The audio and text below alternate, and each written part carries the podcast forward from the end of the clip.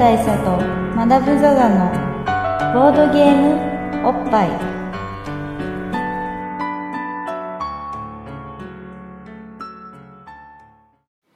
バブル大佐とマダム・ザ・ザのボードゲームおっぱい。毎回ドイツ直送のボードゲームカードゲームをいっぱいやりつつぼんやりざっくりご紹介しております MC1 のマダバブル大佐です。MC にマダム・ザ・ザです。えー今回はですね、はいこのちょっとムーディーな、ちょっとねちょっとバリトン感じにが入ってるんですけども何の意味もない明らかにタイトルコールの途中から ね。思いつきでね。やるならちゃんとやれっていうね話であるんですけど僕でもね大学の時あれですよ男性合唱サークルにね、はいはい。一時期いたりとかもしたんでバリトンにいましたからバリトンにいますはい、そういうことでまあ美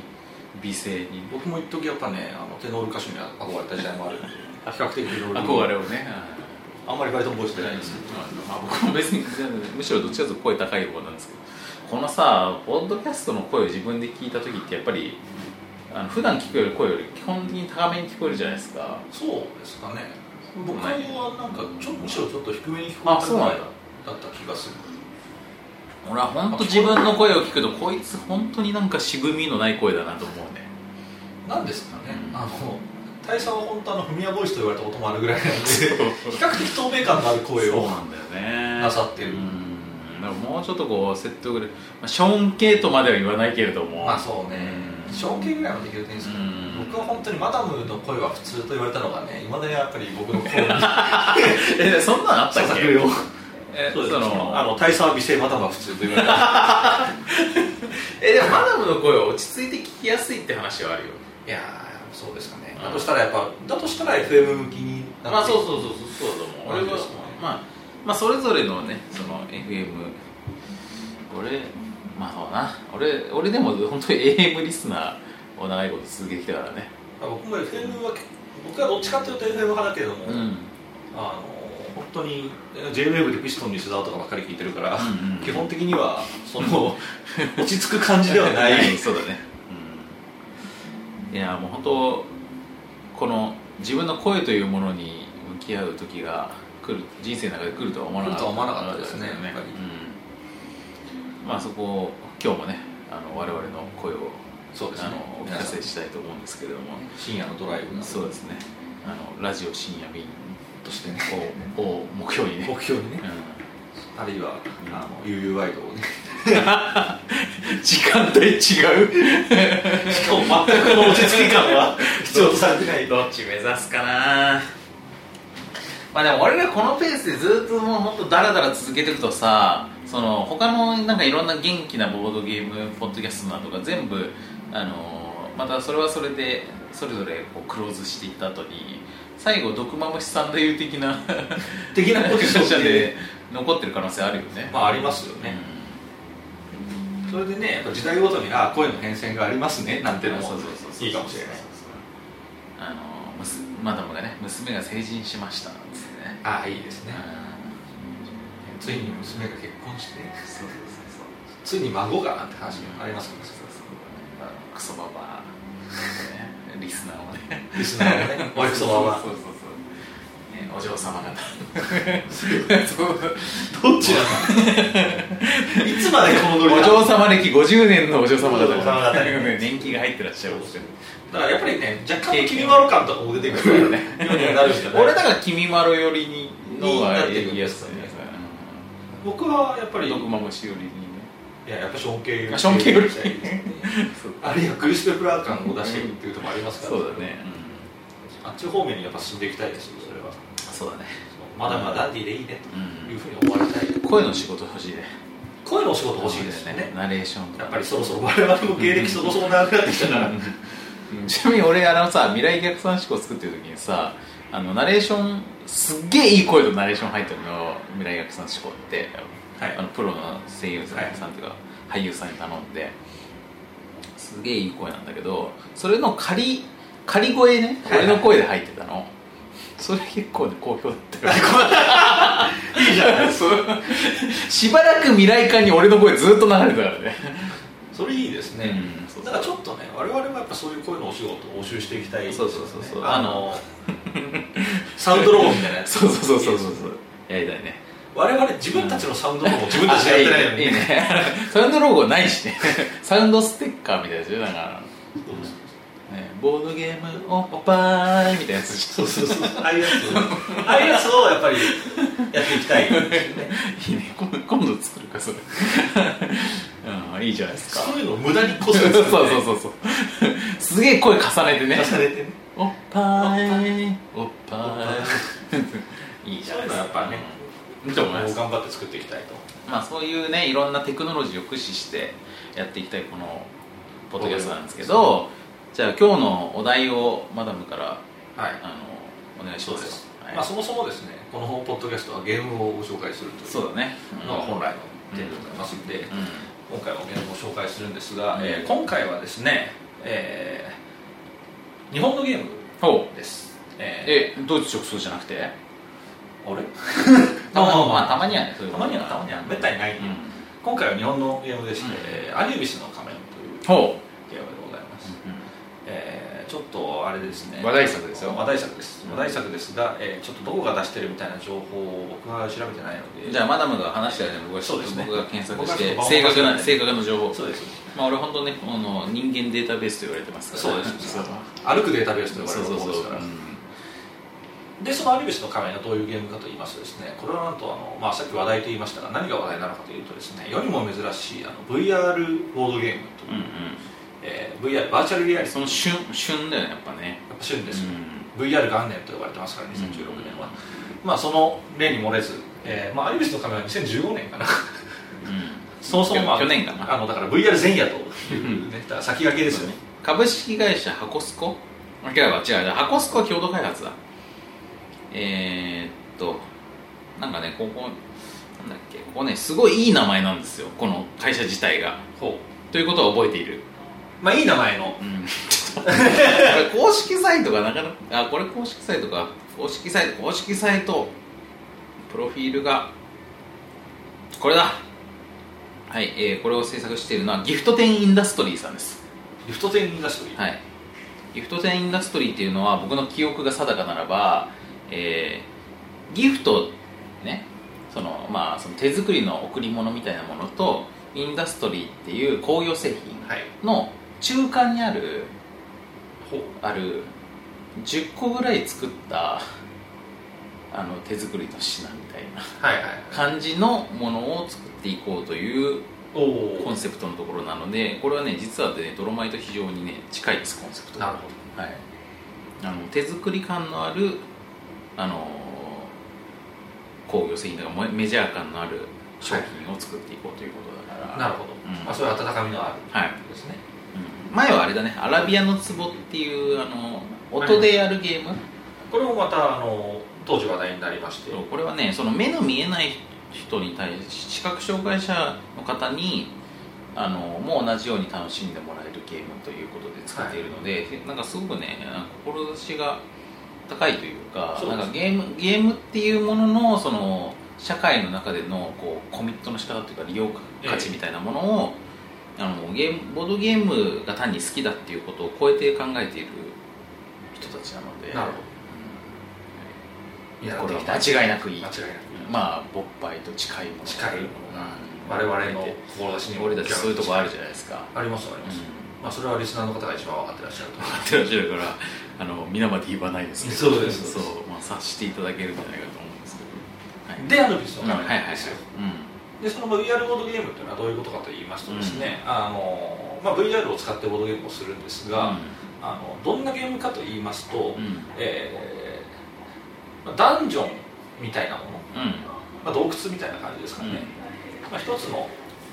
えーお題として、えーある間取りのダンジョンというものがあります。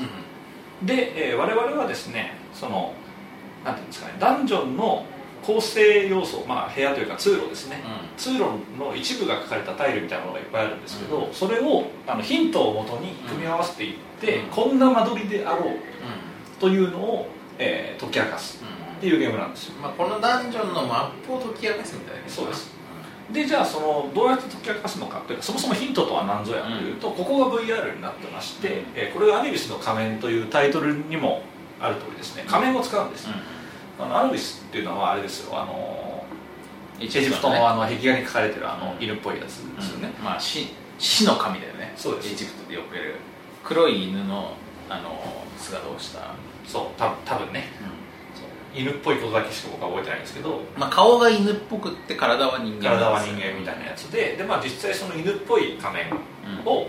あのなん紙で組み立てる厚紙で組み立てるみたいな感じで犬っぽい仮面ができるんですけど、うんうんあのそれをかぶって、まあ、その仮面の中に映像が映るんですよ、でその映像をヒントにして、えーダンジョンの間取りを考えていくっていうゲームなんですけどその映像とかスマホで映してるわけだよね。そうです。のあの段ボール製のそうです、まあ、実際だからどうやるかと言いますと、えーこの仮面の中が VR です、で、まあ、VR というかどうなってるかというと、えー仮面のその自分のなんていうんですかね、まあ、目の真正面みたいなところにスマートフォンをガチャッとこう取り付けられるようになってるんですね。でこれがさっきの箱スコっていうのがまあそれを作ってるところなんだよね。そのまあ段ボール製の簡易な VR ヘッドセットそうですにそこにスマホをセットすることで、まあ、すごい安く、まあ、VR ってバーチャルリアリティですけど。そうですねバーチャルリアリティ体験を体験もできる。るという仕組みなんですけどで、まあ、実際にそのスマートフォンにあの、えーと専用アプリを落とすわけです、で、えーそこのアプリ内で、まあ、例えばお題のあの難易度とかあるわけですよ。で、まあ、例えばじゃあ難易度3のやつをやりましょうってピッてやるとあのそのアプリの中でゲームが起動する。で、まあ、実際何をするかと言いますとそれをこう仮面に取り付けて、え1人をヒントを出す役の人がいますでその人以外の人はみんなあのダンジョンの間取りを予想する係、というので全員で協力して、えーダンジョンの間取りを作っていくと。いうゲームなんですけど、えー実際そのヒント出す役の人が何をやるかと言いますと、まあ、そのこの画面でスタートってなるとあのなんかまあ画面スマホの画面というか、まあうん。そのヒント出す人の、まあ、目の前の光景ですよね。があのその間取りの一部というか、そのダンジョンの中に入り込むわけです。ダンジョンの中にいると。で、まあ、そこの絵はあれですね。ウィザードリー系のまあ、見た目 3D ダンジョン RPG みたいなみたいな感じのの主観視点のダンジョンそうです。あの四角で区切られてる感じのマス目があるような、迷路でなんですけどその本人は要はそのマス目を移動することはできません。うん。でこのダンジョンの間取りのどこかにいるうんということだけは分かるわけです、で、えー実際にですねあのそのプレイヤーが右を向いたらうん。画面もちゃんと右を向くし、下を向いたら下を向くし上を向いたら上を向くしみたいなシステムになってるわけです。でその中でですね、えーまあ、結構こじんまりとしたダンジョンなんですよ。10マス分ぐらいみたいな感じなんですけど、えーその、まあ、例えば実際の 3D のダンジョンなんで、まあ、ここは右に曲がっているとか目の前に T 字路があってとかあとは逆側を向いたら逆側は左に曲がる道があってみたいなのが見えるわけですよでそれをですね制限時間があるのでその制限時間の中でひたすら口でヒントを出していく、えー今僕がこう立っています。でこの真正面には T 字路がありまして、えー左側はすぐ壁です。右側もすぐ壁。後ろ側にはひ左に曲がる、えー逆 L 字みたいな道がありますとかっていう中ででかつその各マスにいろいろヒントになる装飾品みたいなのが置かれてるんですよ。例えば壁には何か花が、えー置かれています。こっちの壁にはえー松明が火が燃えていまして、えー例えば目の前の床には石が、えー今自分のいるマスの右の壁には何がかかっていてみたいなのがヒントがいろいろあるわけですね、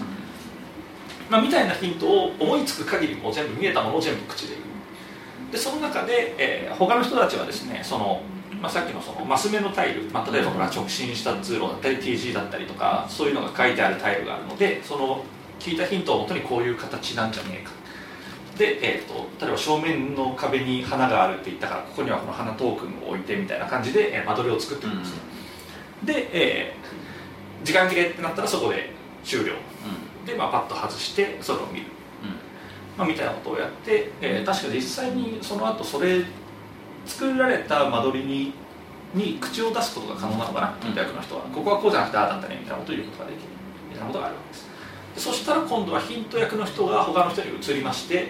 えー他の人がまた見るんですけどその時に、えーまた、まあ、ポチッとやるとか、まあ、実際は上を向いてなんか上に光ってる光源を見つめ続けるとあのワープしてあの新たなステージが開始されるみたいな感じになるんですけど次の人はそのダンジョンの間取りの、えー違ったマスにうんうん飛ぶわけですこれもしかしたら同じマスに行くこともあるのかもしれないんですけど、ちょっとその詳しい。基本的にはそのずれまあ同じその複数の人たちが別の視点で同じダンジョンのものを見っててるってことなんですねでそのそのだからクロスしてるポイントっていうかさっきの視点とこの視点がどう関連があるのかっていうのがさっきの花がかあってあるとなかのでそれでまあ複数のヒントをいろいろ聞いてまた別の、まあ、例えばさっきの1人目のヒントの間取りはこれはとりあえずここに置いといて2人目の間取りを作りましょうみたいなことをやっていく中であのこの人のヒントのこのマスと最初の人が言ったこのマスって同じマスなんじゃないのみたいな話ができてくるわけです。そういうのを、まあ、人数分やってうん。最終的にこうガチャガチャくっつけていってでまあおそらくこういう間取りじゃろうみたいなものができる。で実際そのダンジョンの中には、えー、となんかスタート地点とゴール地点みたいなものがあるんですね。で答え合わせっていうフェーズが最後にあるんですけど答え合わせはどうやるかっていうと、まあ、そこになんか名前忘れちゃったな。そいつはアニュビスじゃなくてなんかまあなんかのキャラクターがいるんですけど、うん。キャラクターが出てきましてこの人キャラクターがスタート地点に出るのであの壁とかにぶち当たらないようにゴール地点まで連れてってください。うんうんっていうことになるわけです。なんで、えーまあ、実際にそのまず1歩目前進します2歩目前進しますみたいなのをやっていって、うん。それがちゃんとこうゴールまでたどり着いていたら、えーこれは間取りがちゃんとできていたということになって成功、まあ、そこでどあの矛盾したら失敗みたい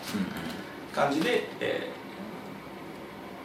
実際に、えーとまあ、難易度がいくつかあるんですけどどの難易度まで、えーそのそれに成功できるかみたいな感じのゲームだということですかね、まあ、っていう協力ゲームなんですけどこれが実際にやってみるとまあこれ多分ですけど話を聞いただけでこれはいけるべっていう感じするじゃないですか、いやこれもうねその見るからにというか聞くからに面白いよね。そう。うん。でまあ実際に面白いんですけどこれがね実際やってみると何何が面白いかっていうとあの本当に口で伝えるって難しいなっていうことなんですよ、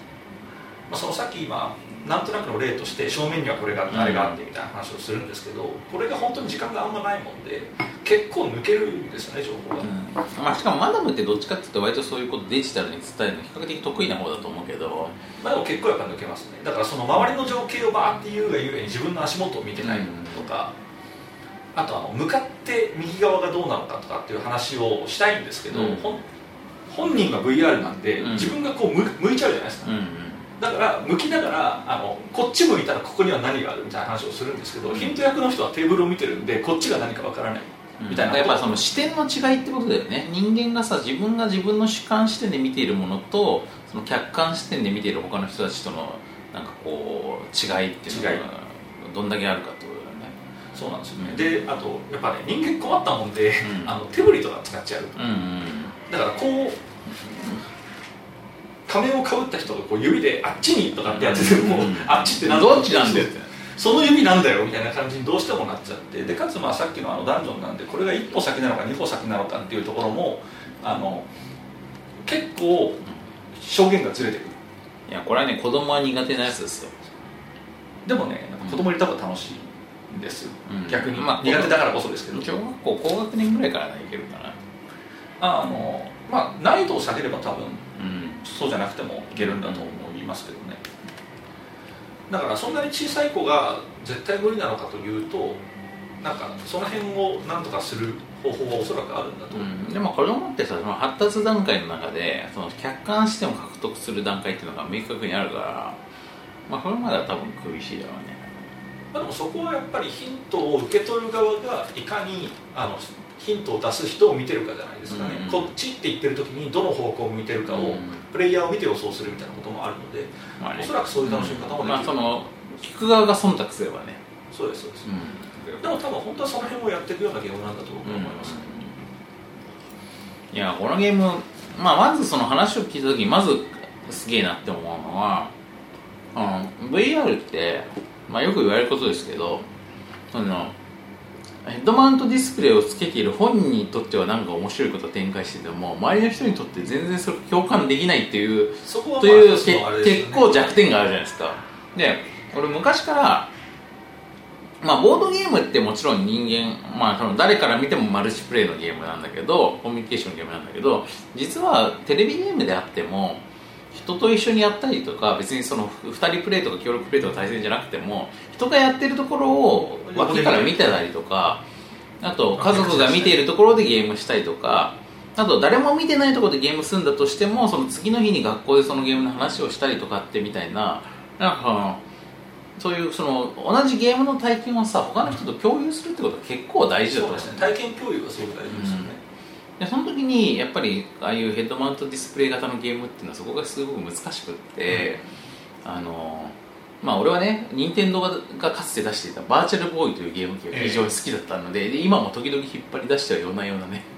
はい夜な夜なレッドアラームってゲームをやるんですけど、えあのあとギャラクカピンボール？ギャラクシーピンボールかな？なんかやるんだけどあとマリオのテニスとかさ、はい。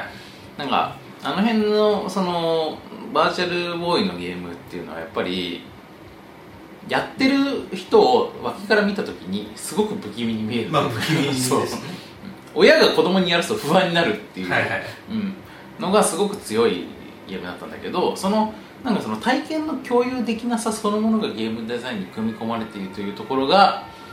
このアニビスの仮面。分かってる。アイデアなんですよね、うん。だから疎外感もないですしね、まあある意味ちょっとこう変化球ではあるんだけどでもやっぱりそのすごくそこを媒体の特性を生かしてるよね。だから本当に面白いなと思うのはその VR というものに求められるものっていうのは、うん。あのとにもかくにも没入感だというのが、うん。多分みんなが思ってることだと思うんですよ、うん。うんまあ、バーチャルリアリティ仮想現実ですから、なんですけどあのこのゲームはあの、まあ、そもそもその仮想現実の世界のリアリティとかそういう話のゲームではないそうだよね。だってさそのか仮面かぶってる人も外の世界の存在っていうのを常に感じてるわけだから外に何かを伝えるっていう、うん。外のコミュニケーションをするっていう目的のために VR の世界に入るっていうのが、僕はすごい新しいと思っていてそれによってやっぱりそこのあの VR の可能性が没入感というところではなくて、うん。あれなんですよ異世界との交信なんですよね、それもすごく面白いと思ったうんんですよ、うん、みんなと違うものを見ているということを本人が意識してるってことだよね。これはなかなかねまあまあ見ようによっては単にその VR の過渡期の技術として、まあ、あんまりその満足にぶ没入させることはできないからあのそれを逆手に取ったアイデアかもしれないからもしかするとその技術がもうすごく洗練されてマジでソードアートオンラインとかマトリックスみたいになったらいらないことなのかもしれないけどでも今の時点では明らかにあの一歩進んでるよね。せ正解に近いというか。まあ、正解というか、ん。そうですね。あの活用の形として新たなものを掴んでるそうだね。絶対思います、だからそれは本当にあの装置の使い方という意味では本当になんかコロンブスの卵的でもあるし、すごくセンスがあるといや本当そうだよ。だからそのボードまあ割とねテレビゲームを作っている時っていうのはそのテゲームのっていう媒体そのものの特性についてそんなに深く考える必要がないところがあるんだけど、ボードゲームってさゲームごとにさ全然違うデバイスとかさ全然違うあのー装置を使うことがあるじゃん。砂時計使うとかさなんかこう触るものとかさ、なんかそういうこうあのボードゲームは実は一個一個のボードゲームごとにぜ別のメディアを扱ってるみたいなものだからあの投げ縄名人のやつは縄というメディアを使っているみたいな感じで、それぞれ別のメディアを扱うものだからだからボードゲームのアナログゲームのデザイナーは結構そのメディアの特性について結構深い理解が求められるというところがあると思うねカードはカードっていうメディアの特性がやっぱあるわけですよ。えだからなんかそういうことの中で出てきたあのものとしてすごいねえすごいですよね、うん。だから VR ってものをちゃんとアナログ的な使い方をする。そうそうそうそうそう。いうことだね。アナログ的な使い方っていうのは、まあ、例えばカードっていう今言いましたけど、うん。まあ、例えばカードにはカードの特性があるってなった時に、まあ、例えばハースストーンであるとか、まあ、最近だったらシャドーバースとかっていうようなゲーム、まあ、あるいはあの、まあ、マジック・ザ・ギャザリングでもよし、うん。まあ、例えばカルドセプトでもいいわけですけどそこのカードというものはあの要はいろんな一個一個の、えー、なんて言えばいいんですかね今ユニットうんとしての側面があって、うん。それをまあ自分でコレクトしてその中から何かを出すっていう一個一個の要は駒としての使い方としてのカードがあるんだと思うんですね。で、まあ、実際デジタルゲームのハースステーションああいうやつだと、まあ、当然そういう使い方のみするように求められている。まあ、もしかしたらそれがコストになったりとかって使い方もあるんですけどでも例えば本当にアナログゲームだったらですよ。あの伝説の名作で「あのケツ爆弾」っていうゲームがあるんですけれども、なるほどね。まあ伝説ってもいろんな伝説があるからね。まあ、ケツ爆弾に関しては細かくは伝えないのでちょっとまあググっていただければいいんですが、これはカードを使うときにそういう使い方ではないわけです。降ってくるもの紙だからヒラヒラして。空気抵抗のあるもの。空気抵抗をすごく受けやすい上から降ってくるものとしてのカードの,、あの特性ってものを使ったりするじゃないですか。でもこれこそアナログ的な使い方だと言えますよね、あとあれえっ、とバオバブでしたっけ、うんあのカードをこう木に見立てたバランスゲームみたいなやつですけど、そういう使い方もカードの特性ですよねものとしてのカードってことだね。でこういったものは全部アナログ的な特性だと思うんですけど、うん。で今回のその VR の使い方っていうのは VR の世界の中で何かをするじゃなくて、うん。VR の特性というのは他の人とは違うものが見えているっていうことですよね、でかつそれはもう他の人には隠されていて見えないっていうところでもありそして視覚以外のもので伝えなきゃいけないっていう制約もそれにかかる。っていうのはこれは完全にハードウェアとしての特性なのでこれはアナログ的な特性であると言えると思うんですよね。ただそこに完全にフォーカスしたっていうのはすごくエレガントだなと。うん。いやもう本当ね何を見てる時も例えば映画とか見ててなんかテレビドラマと違って映画だからできることみたいなことにすごくフォーカスしている映画っていうのはなんかこう映画だなって思ってまあ我々のようなこうなんか映画好きというかさちょっとシネフィル的な人がこう響きやすいんだけどでも逆にそんなこと全然お構いなしにあのーテレビドラマの続編として映画をやってるんですみたいな感じでやってるもん。まあそれはそれでお客さんいるわけじゃん、だからまあそれはどっちのあのアプローチもありなんだけど。どっちが優れてるとかって話ではじゃないんだけどなんかそのあ映画ってこういうメディアなんだなみたいなことを気づかされる時にやっぱりちょっと興奮するとこもあるじゃないですか、ありますね。それはあれですね。僕の場合は音楽とかの方が分かりやすいので、うん。ライブとは何ぞやとか、うん。あとは例えばクラブで聴くとは何ぞやとか、うんそういう時に思うことはまあね、その時にだから自宅で聴くのと比べて聴くのと同じ音楽を聴いてももちろんいいんだけどもでもクラブで聴かないとあんま良くない音楽っていうのはやっぱりありますし、まあ、あるいはよりよく聞こえる、うん。より見えないものが見えてくることだってあるし、ライブに関してもそうですよね、うん。まあ、そういうものは本当にいろんなところであると思うんですよね、まあ、例えば絵画なんていうのもよく言われることであの例えば油絵とかを見るときにあの油絵は絵の具の要は塗られてることによるそのかすかな立体感も含めて油絵なんだという人もいますし、うんそうだね。そうだメディアってそうだもんね。そうです。でそこの盛られ方とかが要は筆致として現れるので、うんそこにその描いた人の意思を感じたりとかっていう、うんまあ、コンテクストの世界ではあるんですけどそういうものを楽しむみたいな文化もあったりするのでそれもまあ結構近い話かなとは思います、まあなんであれですよ。うん。いやもうなんかこうまあ思いのほかね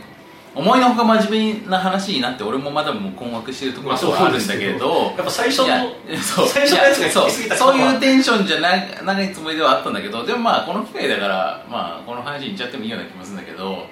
なんか、まあ、今後ねそこのメディこのメディアって何なのってことって、もう今までは例えばえ映画と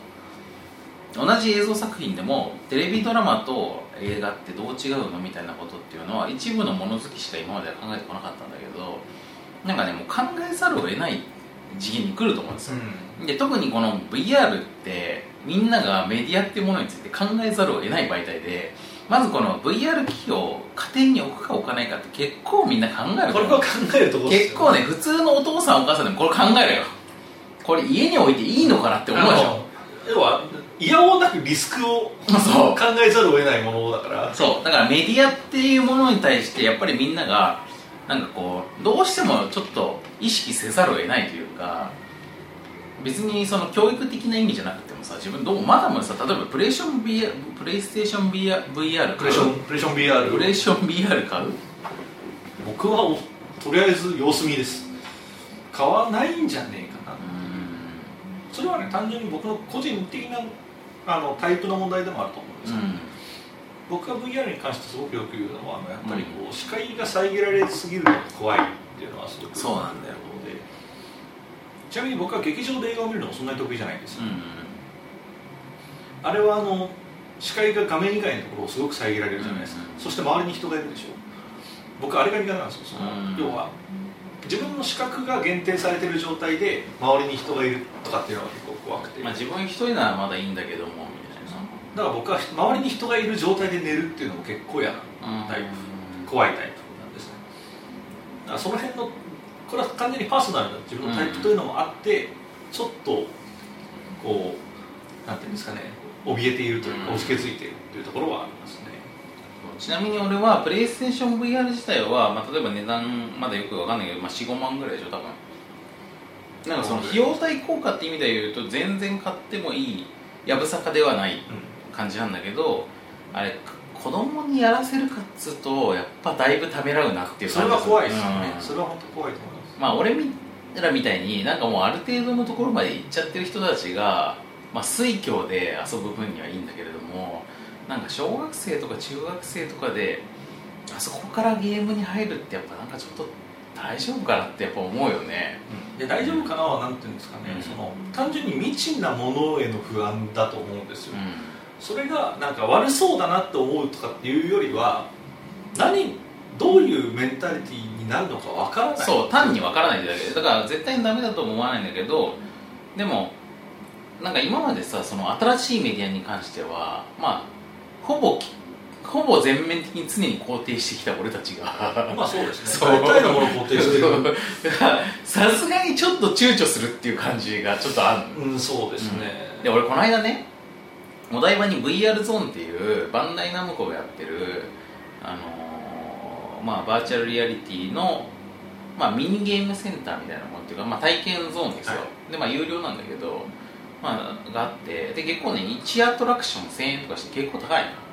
なんだけどまあそこに行ってきたまあ遊園地ぐらいそう遊園地ぐらいな感じなんだけどまあでも遊園地にしては結構スペースとしてはこじんまりとしてて VR だからなんだけどでもそれでね、まあ、それにいろんなゲームがあって例えばそのロボットアクションみたいなさアーマードコアみたいなやつとか、あと怖いちょっとこうホラーゲームみたいなやつとかもはい車椅子でそう車椅子で病廃病院の中を進むみたいなやつ。があってまあそれぞれこうあのすげえって感じはあるんだけどでもその中で圧倒的に全然その体験としての強度があったのは単にすげえ高いビルの屋上に行ってそこにこう板がこう一本突き出ているところを歩いていって子犬を助ける子猫を助けるっていうあのーなんかそういう単に高いところ体験はいはい。をするアトラクションがあるのよ。でそれまあそれ高所恐怖ショーってやつなんだけど、はいはいまあ、ショーあね。ショーがねショービジネスのショーそう。そうそうそうすごいあれですショーやってね話が聞くともう完全にアイデア一発勝負いやもう本当そう。いやもう本当にそうなんだけどそれがもう本当に強度とか半端なくってまあ俺比較的もともと高いとこ怖い人だからっていうのもあると思うんだけどこれね本当に俺びっくりしたんだけど俺ね結論から言うとそのそのビルから突き出たその子猫を助けるための板切れを歩いていくっていうのがあって、はでもでもその板切れってそのヘッドセット見るつける前の段階で見てるからはいはい。本当にまあ板切れ渡してあるんだけどまあ本当に床に板が素で置いてあるだけなの、でその上をバーチャルリアリティの映像の中だとこれがビルのその高層ビルの屋上にある板ですよっていう感じで空中に歩いていくって感じなんだけどでもそれ見てるのに俺ね一歩踏み出せなかったんだよねはいはいはい。でこれはね本当に俺も俺自身びっくりして。ビルの外側に出れなかった。そうビルの外側にこう出てるんだけどでそのヘッドセットつけてでなんかこう手足にもセンサーをつけてでじゃあ今からあのエレベーターで屋上に行きますみたいな感じになってそうエレベーターの中から始まるのね、はい。エレベーターがチーンってゴーンって上がってってでなんか何十回とか行ってさチーンってこう前が開くわけよ。はい。で開いたらこうそこでこう風がね扇風機で風がバーってきてそれでああ屋上に来たっつってなるんだけどそっから俺でそのこっから出れなかった。へまずあのひざまずくっていうかそのハイハイ状態になって、はいはいはい。このビルのこのこうやって見て「おおたっけ!」っつってで板があってあそこにニャーとかなってんだけど、はいはい。その子猫がさでその助けに行くってなるんだけどまあ知ってるよ俺はこれ単なる板だし、はいはい。あのまあこれはここはここは本当に床の上だしで分かってる。っていうかその俺の視界の中でも俺の手とか足も見えてんだけど手首からしかないから。はい。で俺の手首が宙に浮いてるみたいな状態で、まちあその手袋だけ浮いてるみたいな状態で手とか見てたりとかして、まあ、この映像が嘘だということは100%分かってるけど分もかるけどまあでももしかして 俺が今エスカレーターでこのあさっきのあのいろいろヘッドセットとかつけてでそのエスカレーターのエレベーターを登る映像の中でこの上に来てっていうあと、まあ、あるいは俺がお台場まで来てさっき1000円払ってみたいなの自体がそっちが記憶違いで。なるほど。俺今ビルの上にいるってことはないの？って、はい。うん。って思っちゃうぐらいのそう。体験強度があった。あった。あった。そのだって別にさその CG だってさそんなにすごくないのよ別に。まあおそらくそうですよね。うん。そんなすごいスタジオがやってる取って付きで作ったものだからね。あんなんだけどなんかね怖いそのまあおなんだろう。俺俺がその時思ったことはでも金も払ってるしまあその体験をしようと思って来てるわけじゃん。だからどんなに怖くってもとりあえずまあその板の上行って怖えっつって怖かったっつってまあ、あるいは足踏み外しちゃったりとかしてもあの時本当に超超もう漏らしそうになったわとかって言って終わる方が全然体験としてはいいということは一方にあるんだけどもなんかこのただね俺のその生理的な感覚としてはこれ絶対に一歩踏み出しちゃダメだって言ってるわけ生理か感覚は。で理性はいや絶対大丈夫100%大丈夫ですって言って理性は言ってるわけ。で生理的な感覚はいやもうこれはねやめた方がいいやつですよと。はいはい。あの行ったら死ぬやつ。そう私自信がありますよと。なぜなら本能がそう言ってるのでつってって言ってるののこの2つの間でいやもうこれはここで理性に従っちゃまずい気がすると思ったの。これで理性に従ってこれをありとしてしまったらなんかいろんなことがやばい気がすると思った自分の中でのそうそうそう。論理の序列付けが壊れるからそうそうそうそうそうそう。あのなんかこのこれを押してまで一歩踏み出さなきゃいけないってことないでしょと。いやなんなら別に1000円とか損してもいいよ全然と思って、はい。でその係のそのスタッフの女性に対してあのこれ中断していただいてちょっとギブアップを。で「あいいんですか?」っつって「一回中断したら再開できませんよ」って言われて「あのいいです」でそう。で外してもらいながら「いやもう本当予想以上に怖くって」って言って「いやでもこれ結構一日に何人かぐらいはリスリタイアする人いるんじゃないですか?」っつって聞いたら「うーんまあまあ10日に1人か」少ない。そうあれ意外といないって。案外いない。そう。ってなったんで、まあ、僕のこの話を聞いて皆さんがその VR ゾーンに行ってこれを体験したとしてもいやそんなそんなバブル大佐が言うほどじゃないだろうとなる可能性の方が全然高いけど。全然まあほとんどの人はそう思うと思うんだけどでもやっぱりねなんかこうでもまあそうは言っても俺他のさそのスキーとかスノボみたいなので山を滑り降りるやつとかロボットに乗って戦うやつとかそういうのはホラーのやつとかもさ、どれも平気だったのよ。はい。でもこれだけは本当にダメだったのね。なるほどね。まあだからやっぱ体が反応しちゃうからでしょ。うね足が震えたりとか。やっぱ生理的な感あとその俺の俺の生理はロボに乗って美少女と一緒に空中戦やっちゃいけないとは別に言ってないまあ そう。そう。それは体がやって OK そう。だけど高層ビルの一番上になんか突き出てる板切れの上歩いちゃダメっていうことは確実に言ってくるわけですまあそれはでもあの体は絶対確実にそっちを言うでしょ。そうそうそうだから確かにでもは話をそれで戻してきて、うん。その実際に例えば子供みたいなところにあの例えば VR からゲームに入る。でも、うん。まあ、ゲームを知ってたもいいんですけどその要はまあなんていうんですかね。その辺が純粋なうん。状態で VR のその肌感覚、まあ、さっき言ったように体が拒否反応を示すとか、そういった反応みたいなものを受けた時に、まあ、さっきのその論理の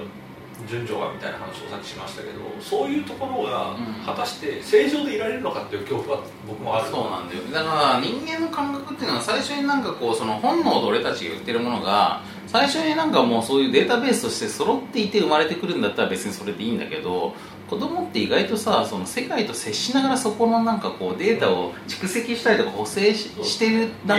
階でしょ？そうですから、うん、だからこあこれは触っちゃダメなんだなと尖ってるもの触ると刺さって痛いんだなとかさ熱いものは触るとやけどするんだなみたいなことだからそをのデータベース作成段階ででなんそかこのあの別別論理が働いてるそうそうそう。ワールドに行くと誤った雑なデータをそこで渡してしまうと結構やばいのではっていう感じがやっぱしたんだよねだから僕はあのいわゆるなんかゲーム脳とかっていう、うん。なんか銃で人を殺すゲームをやってるから人を殺せるようになるみたいなやつは本当にあのバカじゃないのって思う、うん。いや俺もずっとそれはそう言ってたよ、なんですけど、まあ、VR こと VR に関してこんな話をするのは何でかというとやっぱりその体が本能的な反応をするっていうところにまで踏み込んでこられるのであればあれば、うん。それはさすがになんかあり得るでって俺も思っちゃう、うん。そうなんだだからそこはなんか少し慎重になった方がいいかもしれないなというのは、う僕の中での恐れとしてありますね、まあ、実際それで慣れてきたら全然そんなことも起こんねえわとか人間ちゃんと区別つきますよ頭いいからってことになる気はするんですけまあ、ど、他の全然ある。だってさ「ジュラシック・パーク」に CG の恐竜が初めて登場した時はなんかもうマジであれ本物じゃんって思ってたんだけど本当に恐竜が動いてるみたいなさ、でも今ジュラシック・パーク見るとすげえ CG まあ見てるじゃん抜群の CG ですかね だからやっぱ人間の感覚ってそんな感じでこうその新しいマディメディアにはさインパクトを強く受けるものだかだかららちゃんと多分慣れで差をしっかり感じるように脳はできてるんだと思うんですけど、うん。そうだと思うんだかだよねらファーストインパクトの怖さってあるでしょ。いや本当ねそこをね脳をそんな簡単に100%騙せるようだったら、まあ、人間本当は全部オナホでいいはずなんですよ、なるほどね。うん、でもリアルセックスじゃなくてそうそうそう。でも実際はこれとこれは違うとこれはゴムだろうと、なるほど、うん、樹脂。シリコン。これは天下ですそうそう。これは天下です。って言っってそうゴミ箱にバンバン。バン使い終わった後そうそうそうそう、まあ、使ってはいるんだけどね。もったいないからね。もったいないから。っていうふうにはっていうふうにまあなんだとは思うんだけどでもその時のこの気持ちを忘れないでおきたい。初めて「ジュラシック・パーク」と見た時と同じように初めてその VR で高層ビルの上に立った時のあの足がすくむ感じを、うん、覚えておく方がいいんじゃないかなっていうのもあって。まあでさっきのアネビスの仮面の話はまあそれは逆なんだけど、まあまた受けの話です。けど、そう。だからアネビスみたいにその VR みたいなものほつれがあるっていうことを前提としてそのほつれも含めてなんかこうデザインしていくっていう考え方が一方であるんだけどでもそれは今はほつれがあるけどいずれはなくなっちゃうかもしれなくってで本当にマトリックスとかみたいな完全な VR 空間がさ、まあ、完全までいかなくても 98%99%99.5% っていうふうにこうだんだん幅詰められていった時にどっかのタイミングでね、うん。あの脳を完全に騙せる時代が来るかもしれないしなっていう気持ちは。いいやーこの話はなんかちょっと暗い話でもあるんですけどね。いやでもねまあた純粋にね俺なんか一エンターテインメントを享受する消費者としてはまあ単純に単にワクワクするところもあって、まあもちろん突き詰まってほしいと思う自分もいます。この間さ、まあ、皆さん皆さん全員ご存知だと思いますけど秋葉であのーアダルト VR アダルト VR 体験会があったのを、まあ、全員知ってるじゃないですか、まあ。これはもう本当にあのニュースとかでもね常にテレビのニュースでも連日。そう連日放送されていたので本当に舛添都知事かアダルト VR か VR か。っていう放送のされ方をしてましたからね EU 離脱かっていう話そうそうそうそう。VR か EU かっていうね。なんだけどまあそのでもあったようにああいうそのまあアダルトってさ大人のもんじゃん。えでまあ現実世界もあれこれ知っている上でまあ一種のそこからのなんかこのチルアウトルームとしての あの VR エロ世界。っていうのはまあこれ結構ねあのポジティブなもんだと思うんですよ俺ワクワクするよね。俺はワクワクするぞ。ワクワクするとはありますあそこには未来がありますけど、うん。まあでもあれこそあの家で見つかることのリスクがまた少ない感じがするから。あれすごい。だってさ俺その VR、まあ、実際にそのああいうとこ行ってみるとさ皆さん視覚が覆われててその首がね右見ても左見てもその VR 世界が見えるっていうことのリスクはまあ多分知ってらっしゃると思うんですけど加えてねあのヘッドホンつけるんですよ。はいはいはいで聴覚すら遮断されてしまって。視覚と聴覚が遮断されてる状態の人間ってやばいよ。やばいですよね。何も分かんない。よでも本当にすぐ横に母親が正座している状態でアダルト VR, VR でガッションガッションしてるっていう可能性があるわけですよ。ある。それは本当ねやばいやばいですよこれやばい。こんなリスクない。エロ本を置かれるレベルではないから。全然もう本当に。なんならこう真正面でこうやられてる。そうそうそう。ほほーって覗かれてる可能性ふむもある。ふむっつってねそうそう。なってる可能性すらある。ちょっと変な癖がありますなみたいなことを思われる可能性すらあるから、しかもそれがさ1日だけじゃなくてさ毎日毎日実は母さんがね。すぐ横でね見ててそろそろだなと思ったら気を利かして去っていくと気づきようがないから。そうだよね。すっこれやばいっすよ。うん。そっと閉じされてねそう。扉を、危ないよね、うん。まあ、っていうのも、まあ、リスクの話です。そうだね、まあ、だからまあ全国の、まあ、我々はもうあのおっさんですからですけどまあその親実家にご実家にねはい。ご実家に住んでらっしゃる方々。方々は本当、まあそういう今後やばいことになるんじゃねえかなっていうのは、もうすごく思いますそうだそれとは別にこの間あの VR の話を店マダムとかとしていて、よねあのこれはうん偽マダムと。そうそう偽マダムとかとしていて、はい。あの単純にやりたいなっていうアイデアとして、うん。あのなんですか若干セカンドライフ的なうんうん。限定的なセカンドライフとしての,、うん。あの VR アイドルライブみたいなものができるとうん。すごいいいかなと思ってまあ、例えばアイドルマスターとかあるじゃないですか、うんラブライブとかで、まあ VR 世界では例えば、えー今週日曜にライブがありますとでこの、まあ、VR をセットすると我々はそこのライブ会場の客であると。でサインリームとか触れるみたいな状態でやっていくとなんかこうでそれがしかも MMO 的にですよ。ちょっと例えば大佐今度の日曜とアイドルのライブ見に行きましょうっつって、お分かったと8時からですっつって2人でそれぞれの家で VR をつなぐとあのあお疲れ様ですみたいな感じになって、そこで会って実際にライブを見てわーって盛り上がるみたいなことができるようになるとこれは結構夢広がるんじゃないかなという気がしていて。でなんかもっとゲーム的に例えばアイドルマスターとかだったらあのプロデューサーがいて、うん。推しのアイドルがいてみたいなこともあって、まあ、アイドル育成みたいなことができるってなってくると、まあ、例えばですよ。あのなんかキャラメイクみたいなことをやってうちのアイドル作ってみましたと。ライブやりますっつったら客が VR をつけて見に来てっていうので一つのプラットフォームみたいなことができる可能性だってあるじゃないですか、そういうふうに広がっていくとなんかこれはこれで楽しい世界楽しいバーチャル世界の広がりがあるんじゃないかなっていうのはあの話してて感じたことで。そんなだってアイドル側もおっさんがやってるかもしれないね。アイドルがもうおっさんが踊ってるって可能性も。偽マダムがアイドルやってる可能性もあるから。ねありますね、それはね家で踊っていて。それを俺たちが熱狂しているって可能性そうそうもあるよねそれが VR 世界では、うあのモデリングされた美少女で、うん、で普段はおっさんあの VR 世界では美少女。美少女っていうこともありえますから。でもそれってまあオンラインゲームとかではまあ普通にあったことなんだけど、まあそれがまあよりその身体感覚を伴ってそう現れる。身体感覚を伴って現れるっていうのはなんかすごいいいんじゃないかなと思うんですよ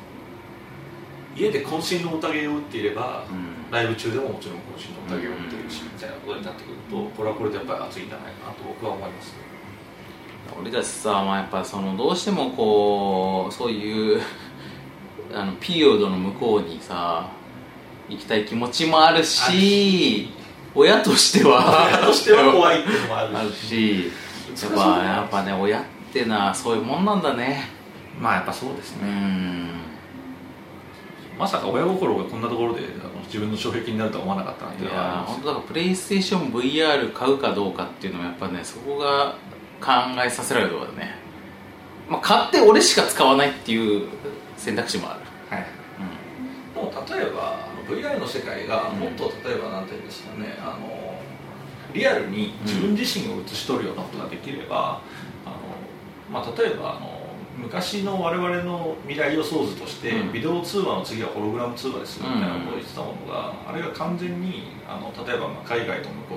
う日本で会話するみたいな時に、VR 世界に行ったらお互いその見た目であの同じところに集合して会話をするとかってことができるようになん。まあだからあれだよね。その本当に会議とかさ、まあ、今はもわりかしスパスカイプで済んじゃってるとこあるけどなんかみその未来逆算思考の打ち合わせとかもさかなりあの Google ハンガウトでやっちゃってたとこもあったし、あるけどあまあいよいよ集まって会議する必要なくなっていく感じはあるよね。でまあその辺のリアリティがあってこそできるうん。なんかミーティングの妙みたいなものも絶対あると思いますし、うん。ミーティング以外でもそうですけどそういうのは結構なんか正しいなんか進歩的な技術としてうん。これから夢があるなという気がしますね、うん。だから VR の本当に使い方だろうなとそうだね。だから総合的にはすごく夢を感じる媒体ですね、VR うん。いやまあ俺らねメディアの進歩というものに対して反対か賛成かって言われば常に賛成なんですよ。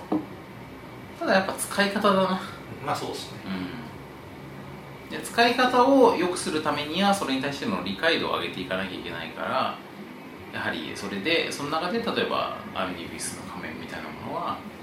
その高い理解に基づいた作品でやる人たちにあなるほど VR っていうのはこういうとこがあるなということを思わせてくれるか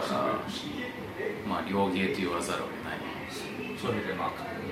本当にプラスな意味で考えさせられるところもあるし単純にゲームとしてはあのとにかく面白い。なうん。というところもあるんで、まあ、超おすすめであるというので、この辺でまとめておきます。そうですね。じゃあちょっと久々の勃発評価しますか。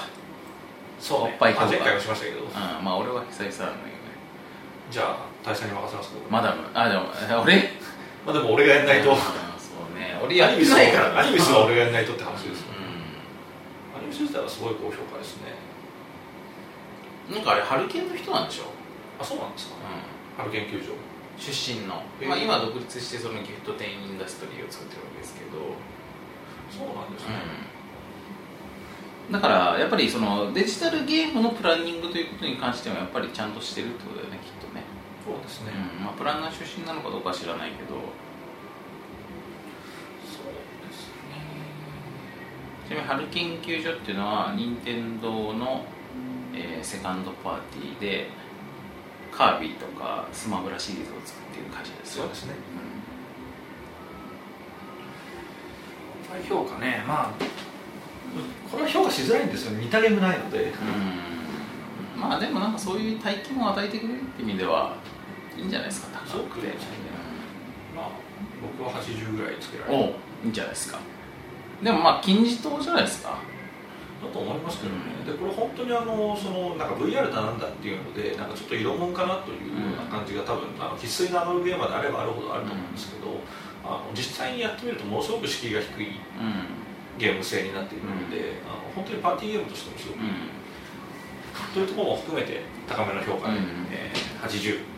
いやあのねデジタルデバイスを使ってるっていうことが要はアナログとデジタルっていうのを対立項として考えてると邪道みたいに思う人もいるかもしれないけど実はアナログゲームっていうのはそんなこと全然関係なくあの各ゲームごとに必要なデバイスを使ってるだけなんですよ。だって、別に砂時計を使ったりとか棒を使ったり紙を使ったり紐を使ったりカードを使ったりいろいろしてるわけじゃん。でそのうちの1個としてスマホを使うってことが選択肢としてあるだけだから、アナログゲームっていうのはね実はボーあんなデジタルゲーム以上に包括的なメディアなんですよ。何入れてもいいんだから。まあそれはそうですね、うん。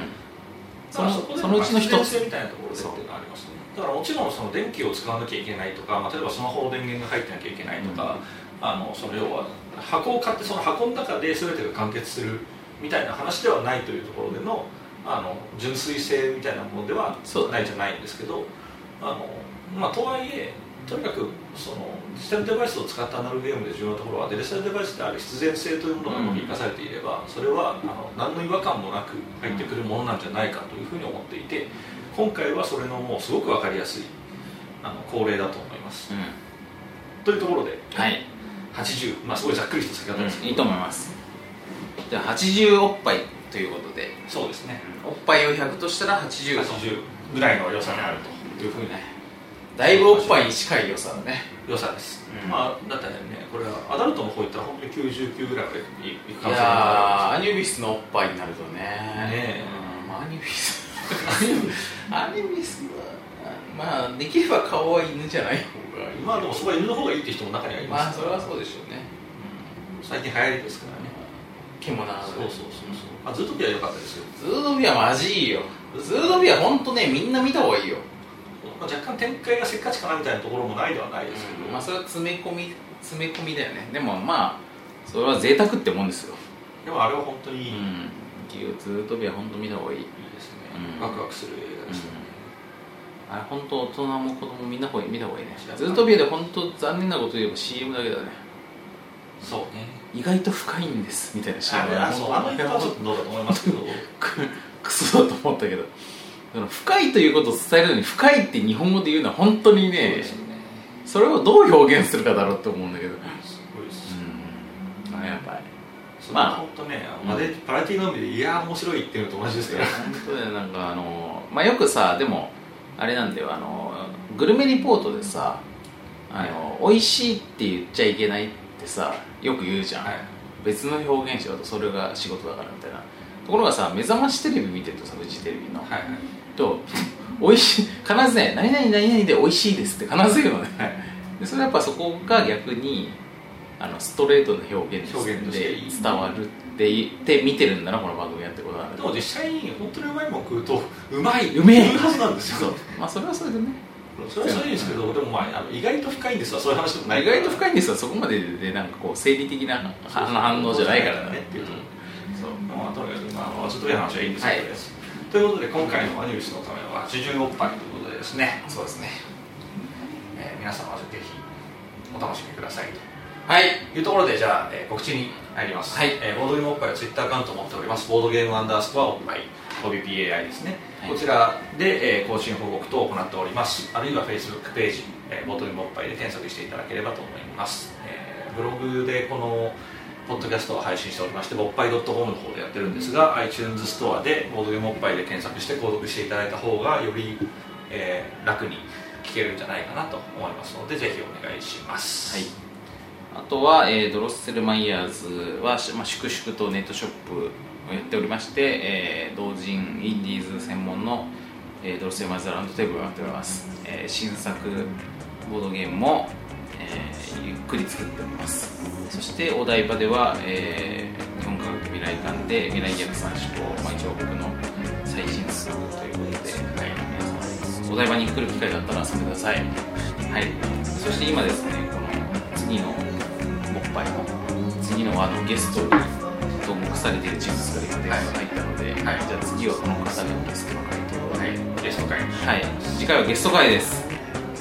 ろしくお願いします。はいそれではお疲れ様でしたお疲れ様でした。さようなら。